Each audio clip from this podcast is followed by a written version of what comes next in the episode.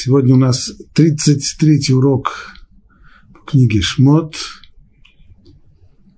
И начнем мы его с повторения той темы, которой закончили предыдущий урок. Предыдущий урок был целиком посвящен манну, манне небесной.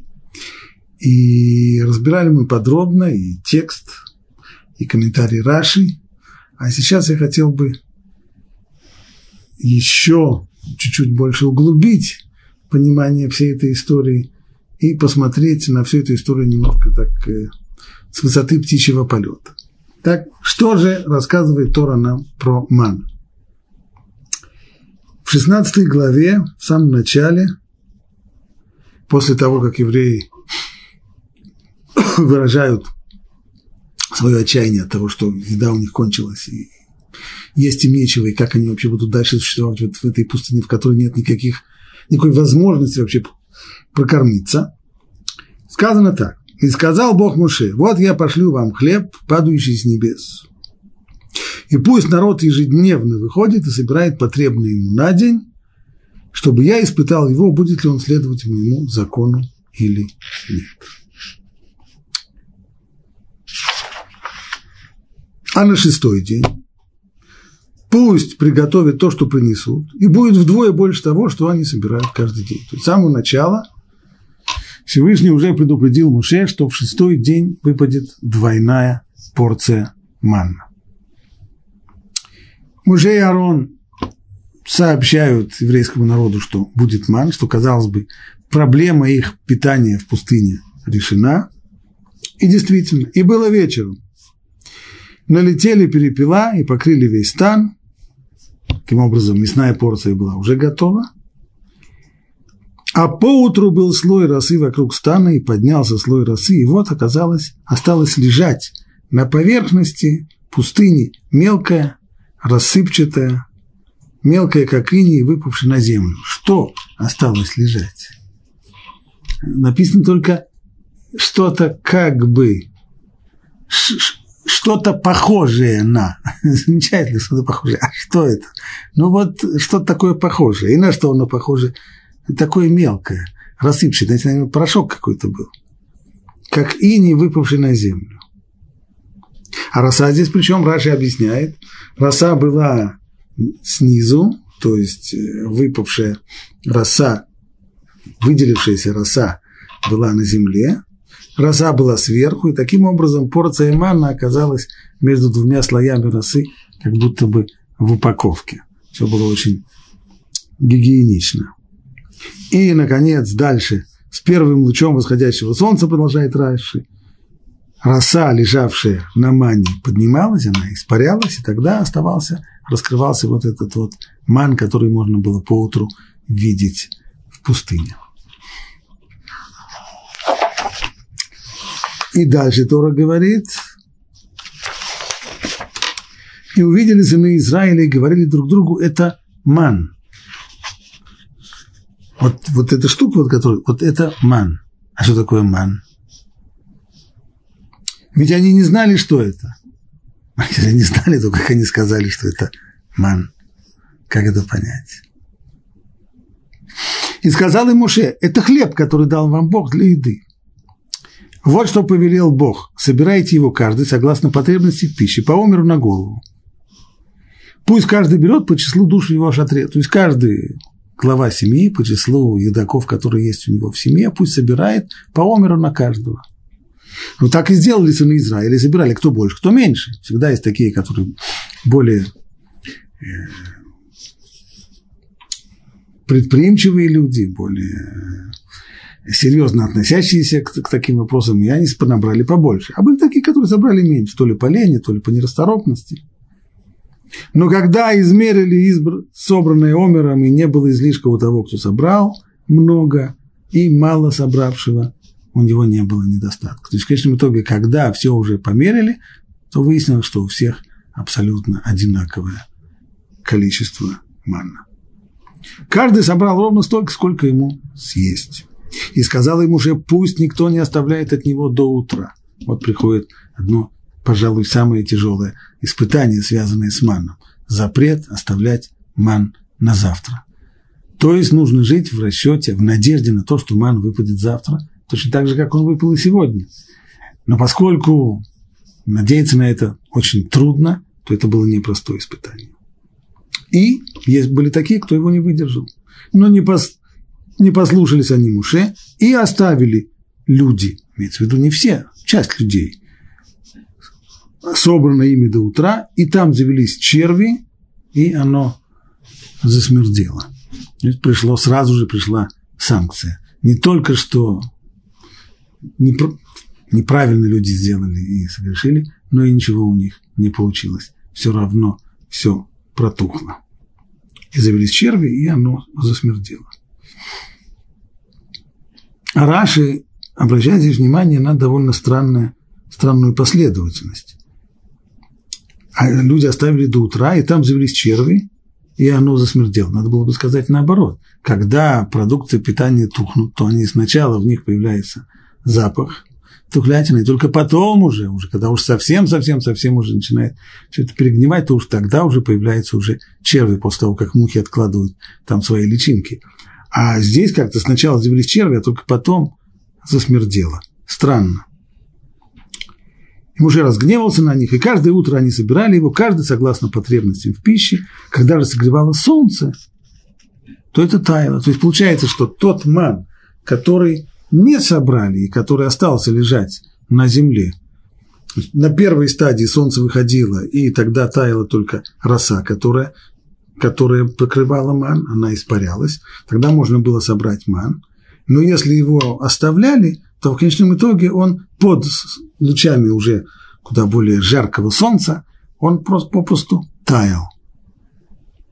А вот странно, а почему он таял? Почему под лучами солнца он не протух бы, точно так же, как он протухал в шатре. Уж казалось бы, где больше вероятности ему протухнуть, если это такое портящееся вещество, то почему оно тухло в шатрах, почему оно не тухло на солнце?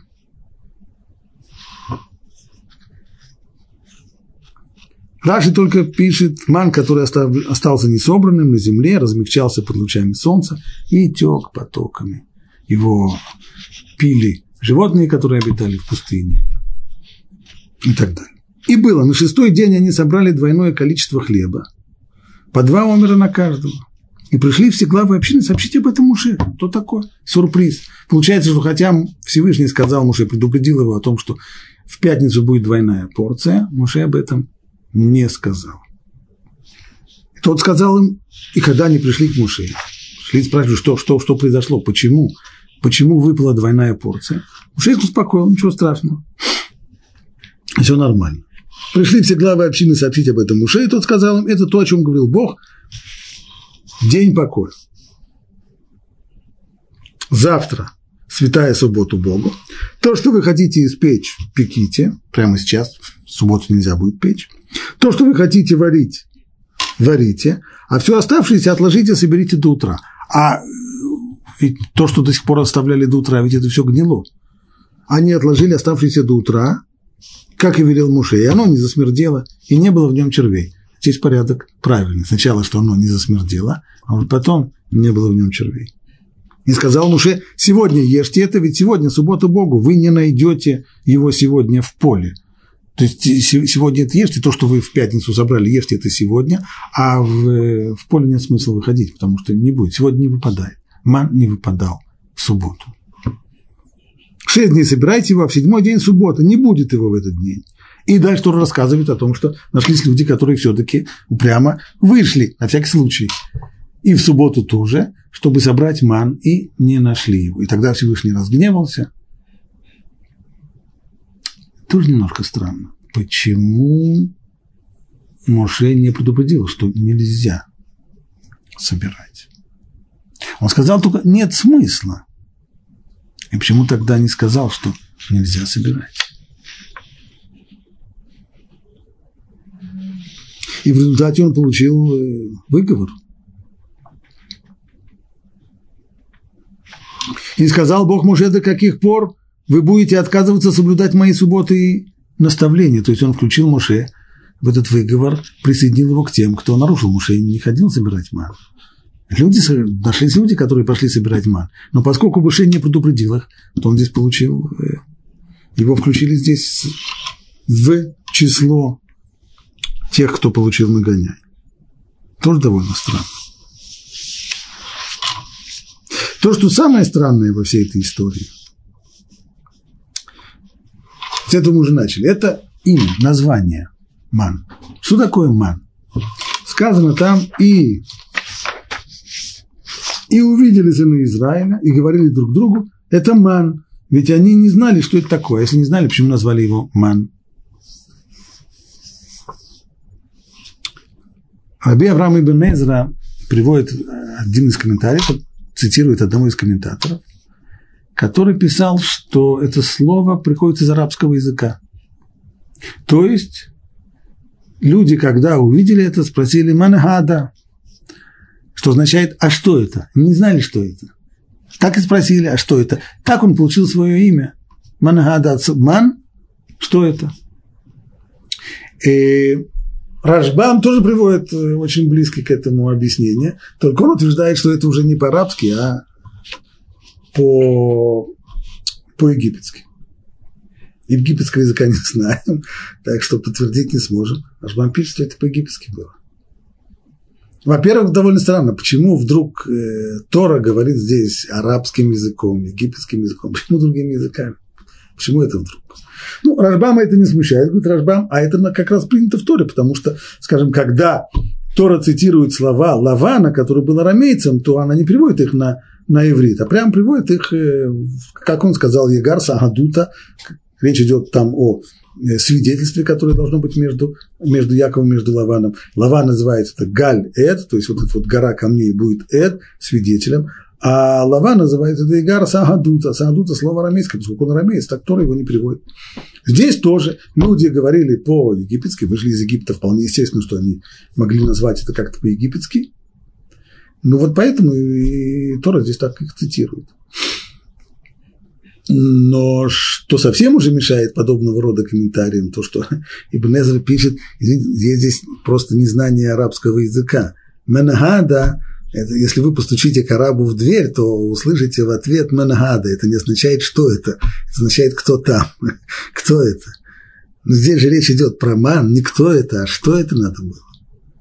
И еще, если речь здесь идет о том, что люди не поняли, что это такое, надо было бы сказать, Тора должна была бы сказать так.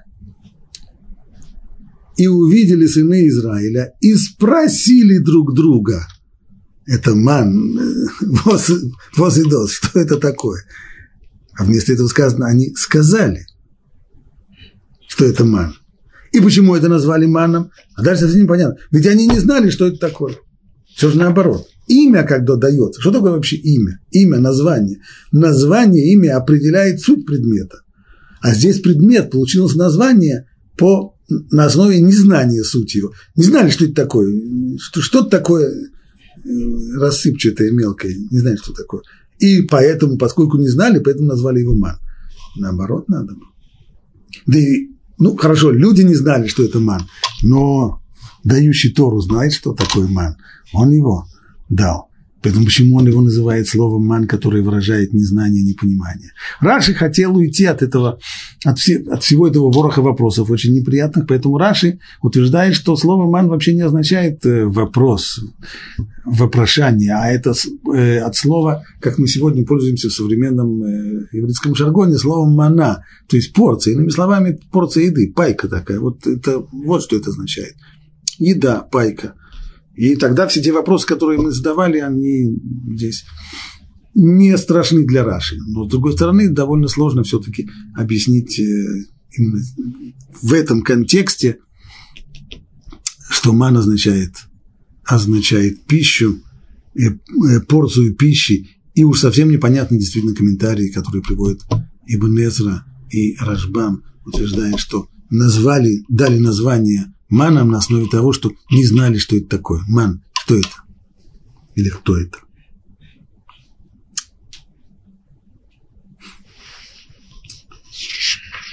Еще вопрос.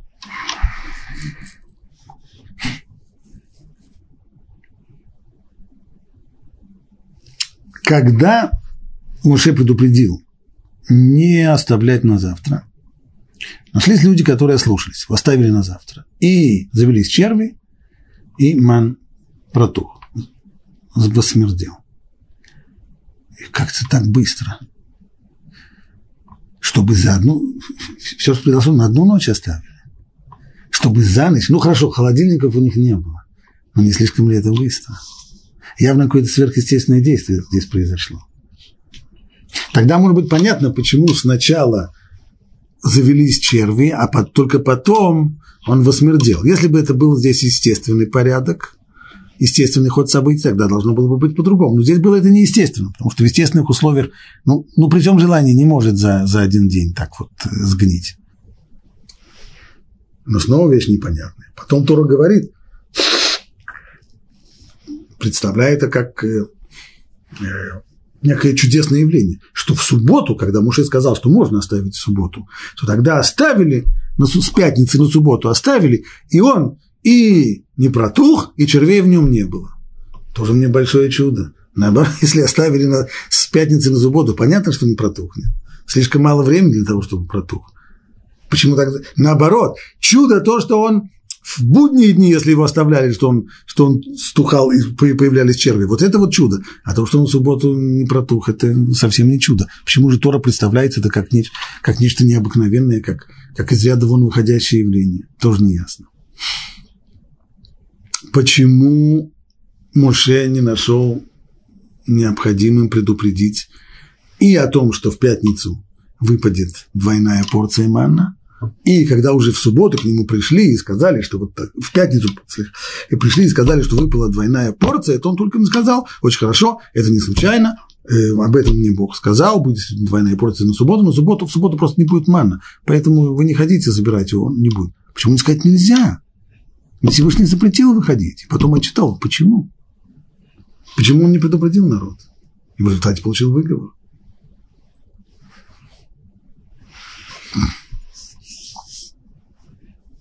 И, наконец, последний вопрос. А почему действительно ман не выпадал в субботу? Что? Каким образом? Почему ман не уживается с субботой? Если бы ман это был пищей, которая бы появлялась каким-то естественным таким образом, ну, так можно сказать, в субботу весь мир должен остановиться, все должно остановиться, все должно замереть, ну, и вот э, ман тоже не. А вот здесь это было чисто такое духовное явление, которое более того, есть книги, в которых говорится, что ман – это пища будущего мира. Ламаба, пища грядущего мира – это ман. Но если так, то суббота, которая называется Мейну Ламаба, она, в ней в субботе есть нечто от грядущего мира. Так ман, пожалуй, больше всего тогда и подходит. Почему бы тогда ман не выпадал как раз именно в субботу?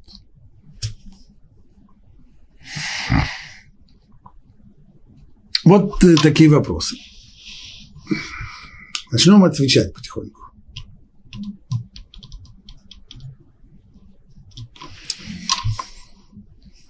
В книге Бамидбар, когда уже рассказывается о последних, последнем периоде, в который ман уже выпадал, но должен был вот-вот скоро прекратиться, там сказано так. Шату аам великту ветахану берехаем. Одаху бы медуха. Убешло бы парор, васу, то угод.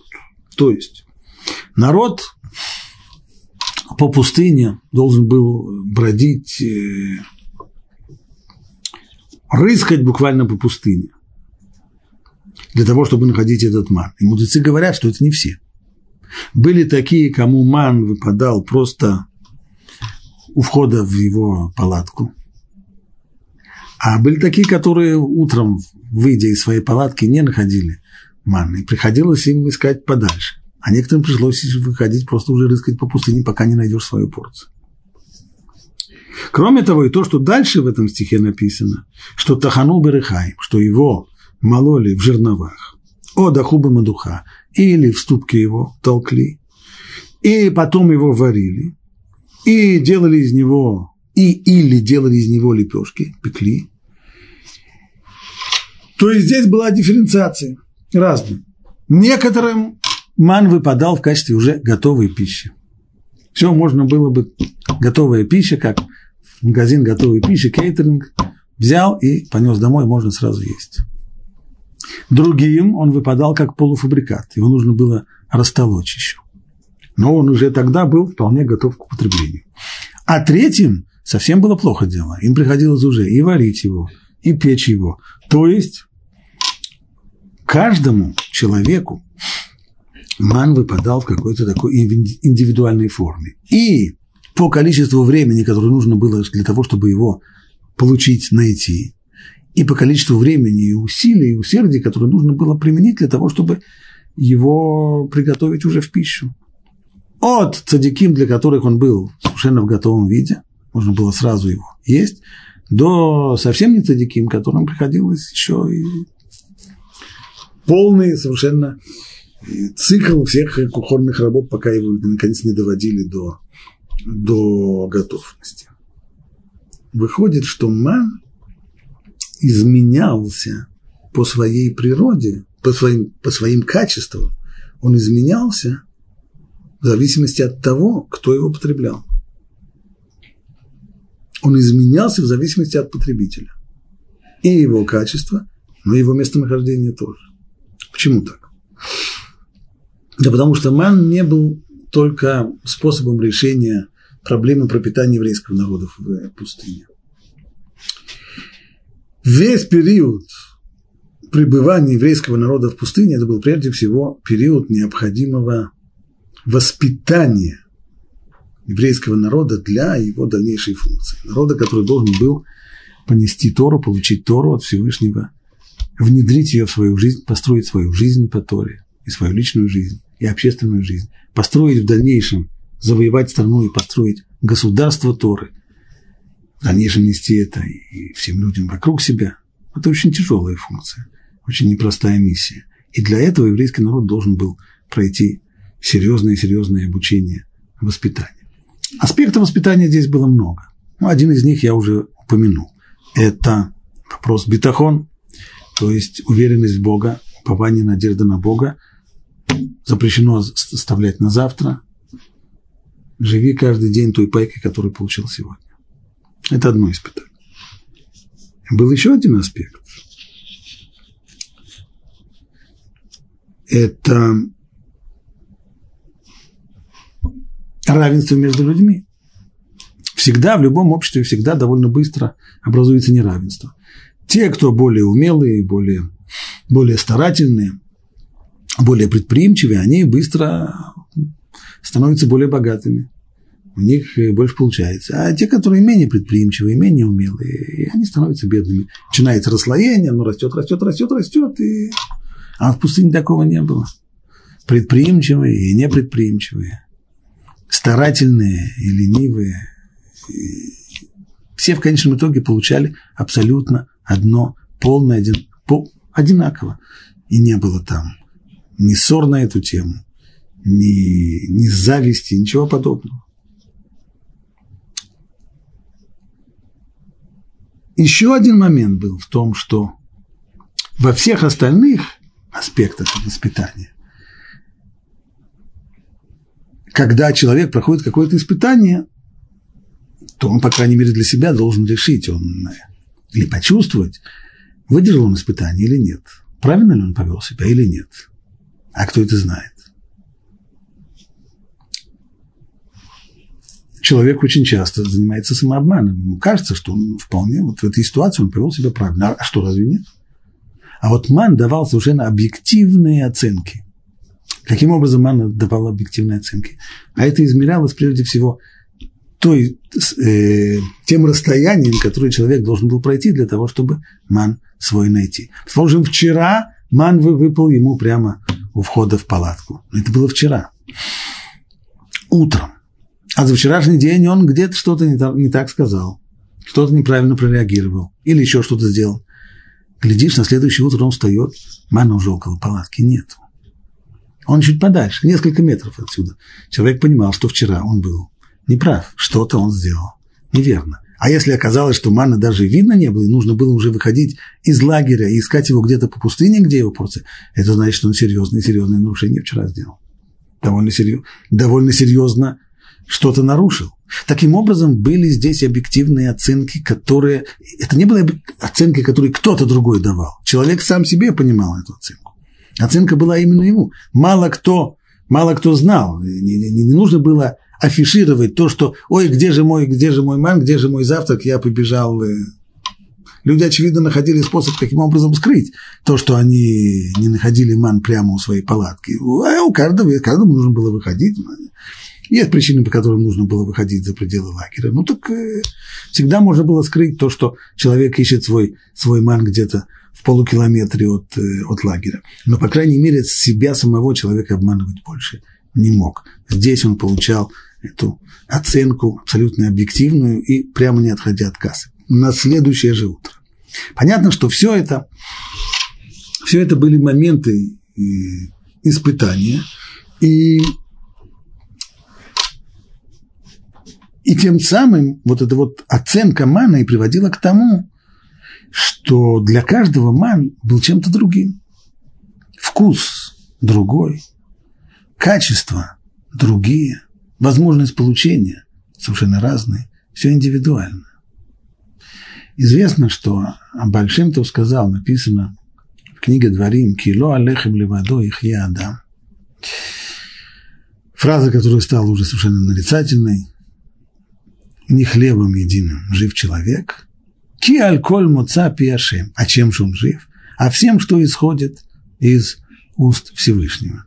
Здесь не имеется в виду противопоставление духовных потребностей материальным. Нет, здесь имеется в виду, сказал Большемтов просто, чем действительно жив человек, физически чем жив.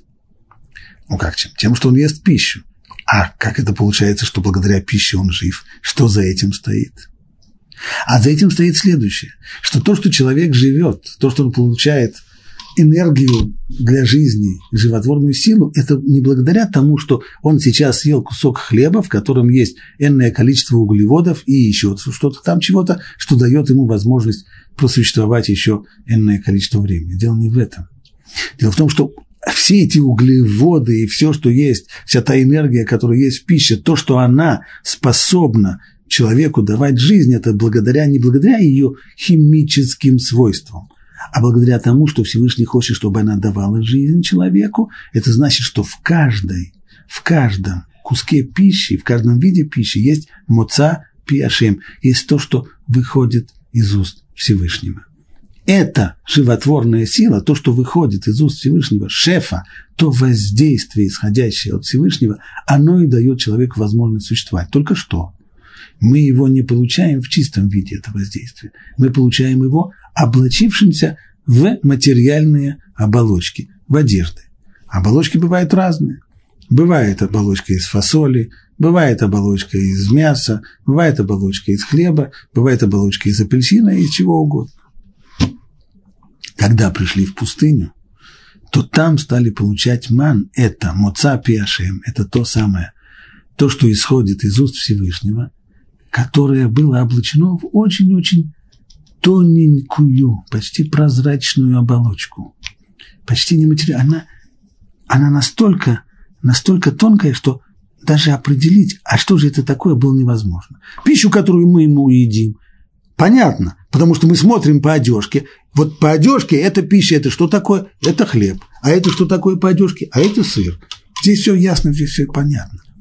А тут та самая пища, которая была там, в пустыне, ее оболочка, эта материальная, была очень-очень-очень тонкая. Так что и определить, что же это за штука такая, было невозможно. Понятно, что здесь была Муцапи Ашем, было здесь исходящее из уст Всевышнего, которое было одето в самую-самую-самую минимальную оболочку. Не больше того, больше было уже непонятно. Стало быть, само определение манна – как его можно определить? Что это за пища? Что он был неопределен. Что это была пища неопределенная. У нее не было своего определения. Это и есть его определение. Это есть, если спросить, что же такое ман, что это? Хлеб? Нет. Печенье? Нет. Халва может быть. Творог может быть? Да нет. Ман – это это ман. Что это такое? То есть это то, что не имеет определения. А кто его определяет, чем он будет? Человек, который его ест. Все зависит от человека, который в устах человека еще раньше. Понятно, что в устах человека вкус у каждого был разный, в зависимости от того, кто его ест. Но еще раньше, еще до того, еще когда нужно было его собирать, и когда нужно было его приготавливать, к одному он приходил в абсолютно уже готовом виде, а другому приходилось его и растолочь, и его варить, потом или жарить, и парить. Все зависело от человека. Он сам по себе был неопределенным. Мангу. Что это такое? Так его и назвали. Почему? Потому что не знали, не могли определить, что это такое. А каким образом он получал свое определение? Благодаря тому, кто его делал, благодаря тому, кто его потреблял. Он и давал манну свои качества. И вкусовые, и все остальные, как сегодня сказали бы, органолептические качества. Так? Это уже все исходило от того, кто его делал, от того, кто его пробовал.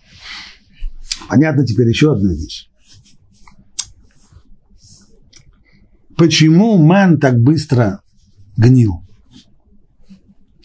В тот момент, когда нарушался запрет, связанный с маном, то муца пиашем, то вот та, то, то, что исходит из уст Всевышнего, оно уходило от него. И тогда, что оставалось? Одна только материальная оболочка, она моментально побегала, погибала, она моментально гнила. Это нужно понять. Все, так написано в Тане, э, несколько раз Таня повторяет об этом, что даже простые минеральные соединения, которые существуют, они существуют благодаря тому, что в них есть духовный корень. Моца пьяшем, те буквы, из которых состоит слово, определяющее вот данный элемент – они являются духовной структурой, которая осуществляет, дает возможность существовать вот этому самому элементу. Если они уйдут, то этот элемент просто перестанет существовать, раз, э, рассыпется на, на, на составные, не знаю на что. Нечто подобное мы видим здесь. Пища, как мы сказали, которую мы потребляем, это муца пиашем, это то, что то воздействие, который исходит из уст Всевышнего и облачается в материальную оболочку пищи. И животворная сила заключена не в самой материальной оболочке, а в той самой сути, в том самом воздействии, которое восходит, исходит из, от Всевышнего. Как только оно уходит, то эта материальная оболочка перестает существовать. Поэтому она моментально, моментально за одну ночь тут же загнивала. А в субботу? В субботу не так. В субботу вот это вот воздействие, оно было, срок пользования его был на два дня, и оно оставалось. Оно оставалось. И не только в субботу это было, мы видим, но и тот ман, который не собирали с поля, и он оставался, он оставался в пустыне. Что с ним было? Он гнил? Конечно, он не гнил. А он просто испарялся. Он и не мог согнить. Потому что из, от него, вот это вот муца пиашим, от него вот это вот воздействие, исходящее Всевышнего, не уходило. Не уходило. Поэтому он и не гнил, а просто испарялся. Э, сначала он э, растворялся, превращал, превращался в жидкость, потом и испарялся дальше. Все чисто. Суббота. В субботу мы сказали, Муца Пиашем было на два дня. Вот этого вот воздействия хватало вполне на 48 часов, поэтому ничто не гнило. Поэтому Тора здесь и указывает, какое здесь было потрясающее явление. Что несмотря на то, что оставляли на два дня, ничего не случалось. Не нарушался здесь запрет. Не было запрета в субботу оставать на втор... оставлять на второй день. Наоборот, так и следовало делать. И поэтому все это оставалось без холодильника, без каких бы то ни было других способов сохранения пищи. Ну и, наконец, последний вопрос, который мы задали. Почему вообще ман не выпадал в субботу? В чем такая проблема, чтобы ман выпадал в субботу? Чем он противоречит сути субботы, духу субботы?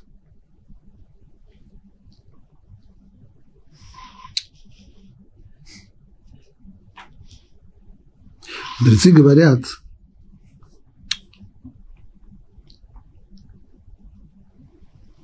что вообще в словах Муше который он сказал по поводу субботы здесь, мы учим три сиуды в шаббат.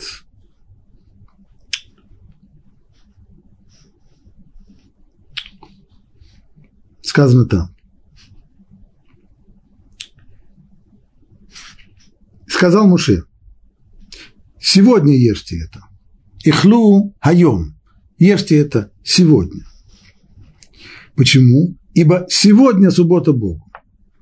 Вы не найдете его сегодня в поле. Три раза сказано сегодня, сегодня, сегодня. Ихлу айом, кишабат айом, лотимцу айом, айом. Из этого мы учим три сеуды, три приема пищи в шаббат обязательно.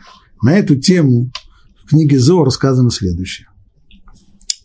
Раби Ицхок спросил, в самом начале Торы сказано, «Боеворах Илукимет Йом Ашви» и благословил Бог день седьмой. Благословил, что такое вообще браха, вайворах? Браха это означает рост, расширение, увеличение. Значит, мы ожидаем, что если день, седьмой день субботний получил браху, то по идее в этот день должно быть рост, увеличение. А вместо этого мы находим, что ман, который выпадал все дни недели, в субботу не выпадал. Какая же здесь браха? Брахи на пустом месте не бывает. Браха – это когда что-то есть, и оно растет и увеличивается. А что здесь? Отвечает на это книга Зор. На самом деле вот что происходит. Все, все благословение, все воздействие свыше, которое приходит к нам в неделю, на протяжении недели, оно все зависит от этого самого седьмого дня.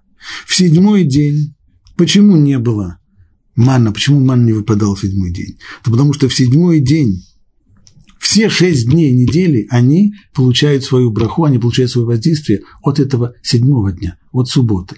То есть в субботу в этот мир входит воздействие от Всевышнего, которое потом распределяется на шесть дней недели. И от него уже есть человеку парноса, есть у него еда, есть у него возможность существовать, получать животворную силу и существовать, жить еще целую неделю. Так почему же тогда, если в субботу в этот мир приходила браха, если в субботу в этот мир приходило воздействие, от которого потом получали все, получали все остальные дни свое свое благословение. Почему тогда в седьмой день не? Потому что в седьмой день, в субботу, это воздействие приходило в чистом виде, без всяких оболочек. Даже самые тонкие оболочки. Сказали, что ман – это тонкая оболочка. Стало быть,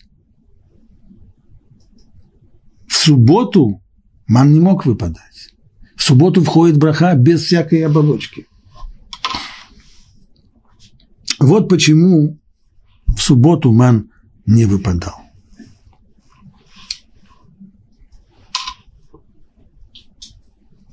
Вопрос был задан, если вкусовые качества маны были разные для всех, то это нельзя сказать, что каждый получал ман. Каждый получал как раз ман. Если мы сказали, что каждый получал шоколадку, но у, у одного она была вкусом как селедка, а у другого была вкусом как красная икра, тогда, конечно, нельзя сказать, что все получали шоколадку. Но здесь получали ман. А что такое ман? Ман – это нечто такое неопределенное, которое, вот оно, по, по сути-то своей, нечто неопределенное, которое зависит целиком от того, кто ест.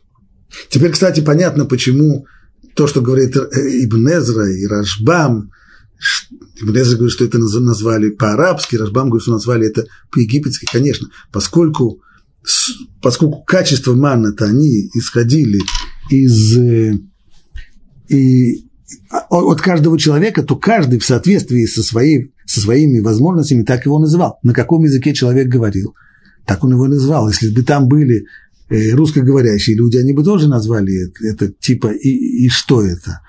Так? или, или еще каким-нибудь образом. О, чуть было не забыл еще один вопрос. Почему Моше не сообщил о том, что в субботу мэн не будет, не будет выпадать? Почему он не сообщил сначала, что выпадет вторая, двойная, точнее, порция манна в пятницу, а в субботу он не будет выпадать?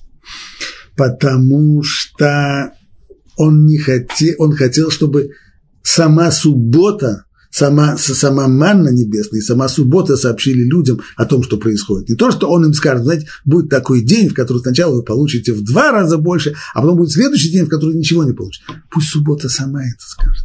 Пусть люди это увидят. Суббота, суббота сама сообщит, что это такой день, в который даже ман не, не может приходить. Пусть это день духовный, он источник брахи, он источник благословение на все, все остальное время, в него ман не выходит. Каким образом? Сама суббота об этом сообщит. Поэтому Моше решил не говорить. Всевышний с ним не согласился, потому что в результате получилось, что нашлись люди, которые нарушили. Моше взял на себя этот риск, и риск был неоправданным, поэтому он получил выговор.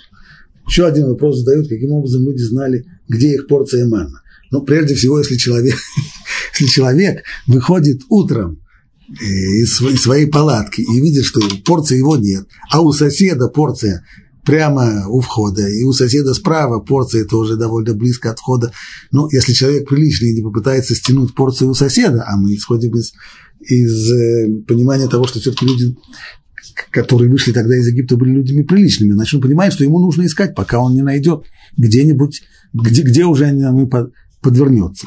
Вряд ли э, порция манна была с э, бирочкой, на которой было написано имя человека. Это, этого не было. Этого не было. Хорошо. Будем считать э, тему манна исчерпанной. И двинулась вся община сынов Израиля по слову Бога из пустыни Син в свои странствия, и они расположились станом в Рефидим. И не было там воды напоить народ, и ссорился народ с Муше, и они говорили, дайте нам воды, чтобы мы могли напиться. И Муше сказал им, что вы ссоритесь со мной, зачем вы искушаете Бога? И жаждал там народ воды и роптал на Муше, говоря, зачем вы вывели нас из Египта, чтобы уморить меня, мои, моих детей и мой скот жаждой? И возопил Муше к Богу, сказав, что мне делать с этим народом? Еще немного, они побьют меня камнями. И сказал Бог Муше, пройди перед народом, возьми с собой, пройди перед народом, что это значит, Раша объясняет. Нехорошо ты говоришь. Да, конечно, они очень резко говорят, и они человек, который чувствует, что он умирает от жажды, вряд ли стоит ждать от него умеренного тона, но, по крайней мере, никто тебя камнями не собирается попивать. Вот ты пройди перед народом и посмотришь, поднимет ли кто-нибудь на тебя руку или нет, бросит ли кто-нибудь в тебя камень или нет.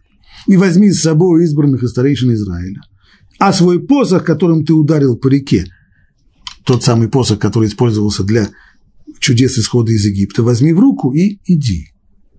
Вот я буду стоять там перед тобой на скале в Хореве, и ты ударишь в скалу, не по скале, а в скалу, и из нее пойдет вода, и будет пить народ. И сделал так Муше на глазах у старейшин Израиля, и назвал то место Маса, испытание и мерива. Маса, маса и мерива, то есть испытание и ссора. Почему? Из-за ссоры сынов Израиля, потому что они искушали Бога, говоря, есть ли Бог среди нас. Равирш утверждает, что фразу эту нужно читать с ударением на последнем слове. Если Бог среди нас. То есть, здесь не было сомнения, а есть ли Бог вообще? А может, его нету? И сомнений таких у людей тогда не было. Речь идет о другом. Есть ли Бог среди нас? Конечно, есть Бог, который создал этот мир. Да, конечно. А если Он среди нас? Есть ли Бог, который, которого интересуют вопросы, а чем я буду сегодня ужинать, и будет ли у меня завтра глоток воды с утра или нет? Вот о чем. Его словами, в Рафидиме, охваченные подозрительностью и лишенные мужества, люди хотели знать наверняка, получат ли они помощь в случае опасности. Их вопрос, если Бог среди нас, выражает не столько сомнения во всемогуществе Бога, не было сомнений в этом всемогуществе, сколько неуверенность в том, что Он действительно среди нас, что Его чудодейственная всемогущая власть распространяется на людей, что Его заботят нужды и потребности людей. Ведь представления о природе, о Боге, о человеке, типичные для того поколения, были очень далеки диаметрально противоположны той истине, которая впоследствии нужно было осознать еврейскому народу. Природа рассматривалась людьми как нечто абсолютное, детерминированное, существующее само по себе, связанное на все времена законами, слепой, слепой детерминизм. Считалось, что даже божества, связанные с этими непреодолимыми законами природы, так это видно сегодня даже, если мы почитаем даже мифы Древней Греции тоже, там, конечно, много всяких богов и богинь, и полубогов и так далее, но над всеми ними есть э, судьба, есть рок, есть силы, которые управляют и богами тоже, есть природа, мать природа, она над всем. Поэтому по природе мы попали сюда в пустыню, по природе здесь воды нет, и, значит, как нам существовать здесь? И если Бог среди нас, а что, Бог, Он даже в, в, вот в, в такие вещи, как где найти глоток воды в пустыне, Он тоже этим занимается. Вот это вот люди не были уверены, что это так. Таким образом, признание, что природа есть сила, свободно создаваемая и свободно управляемая одним всемогущим свободным Богом, признание, что Бог единственный и свободный, всемогущий Создатель, координатор и абсолютный правитель Вселенной, все это было поистине гигантским шагом вперед. То есть дойти до такого понимания – это гигантский шаг вперед на основе той культурной среды, из которой еврейский народ-то и вышел. И такой гигантский шаг вперед не делается за один раз. Это шажки, шажки, шажки, которые в конечном итоге дают скачок вперед, но они медленные, поэтому еврейский народ приходит к этому сознанию достаточно медленно. Вот почему он здесь и испытывает, и спрашивает, есть ли Бог среди нас. Продолжает Тора. «И пришел Амалек, и воевал с Израилем в Рафидим». И сказал мужей Иешуа, выбери нам мужей, и пойди сразиться с Амалеком. Завтра я стану на вершине холма с посохом Божьим в руке. И Иешуа сделал так, как было сказано Муше о войне с Амалеком. Муше, Арон и Хур зашли на вершину холма. И было, когда Муше поднимал руку, одолевал Израиль. Когда он опускал руку, одолевал Амалек. И руки Муше отяжелели, и тогда они взяли камень и подложили под Муше. И он сел на него, а Аарон и Хур поддерживали его руки один с одной, другой с другой стороны, и так до захода солнца. И были руки его вера. И ослабил Иешуа Амалека и его народ острием меча.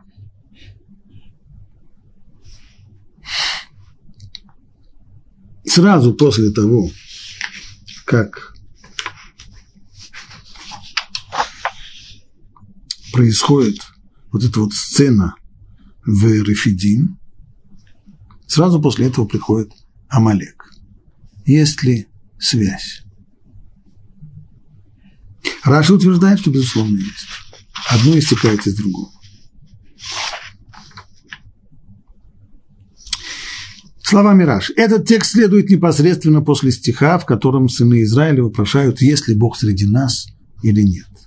Чтобы сказать, то есть это ответ, у вас есть вопрос, есть ли Бог среди нас, Заботится ли Бог о том, чтобы у нас был глоток воды на завтра и кусок хлеба сегодня?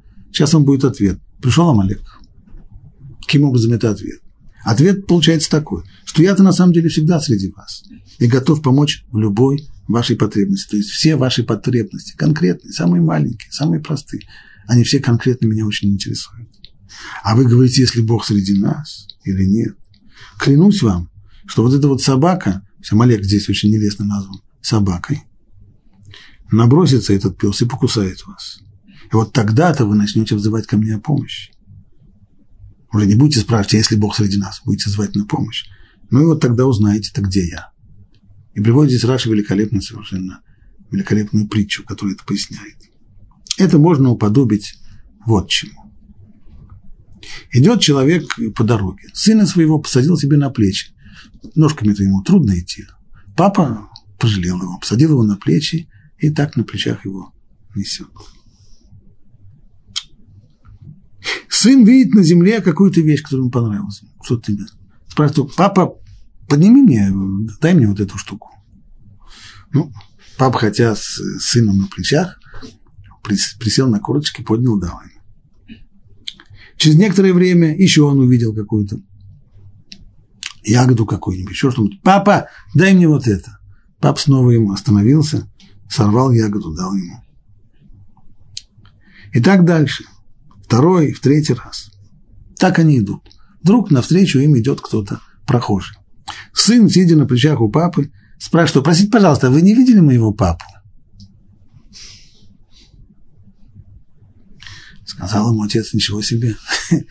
Я тебя ношу на плечах. Я тебе приношу здесь каждую, каждую вещь, которая тебе нравится, я тебе приношу. А ты спрашиваешь, где мой папа? Знаешь что? Если так, то давай теперь ты уже будешь ходить сам, ножками.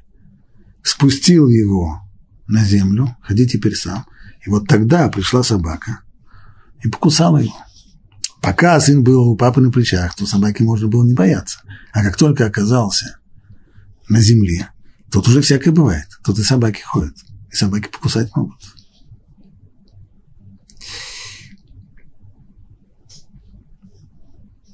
Притча великолепная.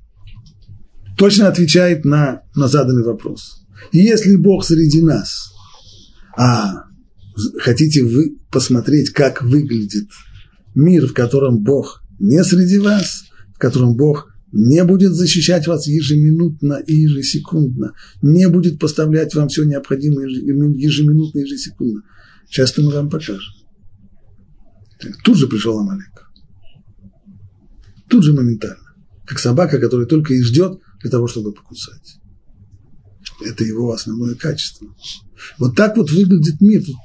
Каждый раз, получается, по Раши здесь, может быть, неправильно сказал, не получается по Раши, но из этого Раши можно сделать смелый вывод, что каждый раз, когда у нас возникают сомнения, и когда у нас не хватает веры, и когда мы возвращаемся к тому самому вопросу, есть ли Бог среди нас, то Всевышний очень даже может быть, что Он покажет нам, как выглядит мир без Бога. Это мир, в котором приходит Амалек. Это мир, в котором приходится воевать с Амалеком. В этом закономерность появления Амалека здесь, сразу после того, что произошло. И есть здесь еще один известный намек, как наши мудрецы говорят, место, в котором произошло предыдущее событие, а именно то требование еврейского народа дать им воду, и это сомнение, это искушение их, испытание, когда они задают вопрос, есть ли Бог среди нас, это место называется Рефидим. Говорят наши мудрецы, что все подобного рода географические названия – это не просто название, а каждое из этих названий, оно сущностное. Рефидим – это составное слово, состоящее из двух слов. Рафу – ядаем. Рефидим – рефьон ядаем, то есть ослабели руки. Что это значит? Можно держаться за что-то, прилагая силу. А можно держаться так, слабенько, так что при, первом, при первой же возможности вещь, которую мы держим, может выпасть у нас из рук. Вот это вот, если до этого момента, когда вышли из Египта, была здесь еще достаточная сила. На гребне того потрясающего, тех потрясающих событий, которые были при исходе из Египта, вышли тогда из Египта и держались за веру очень крепко, то здесь она ослабела. То здесь произошло, произошло ослабление. И как только есть вот такое вот такая слабинка, тут же появился Амалек. Появился, указывая нам. Вот проблема здесь. Так он приходит. Это не единственное объяснение. Есть и другие объяснения закономерности появления Амалека в истории. Но об этом, пожалуй, мы поговорим в другой раз.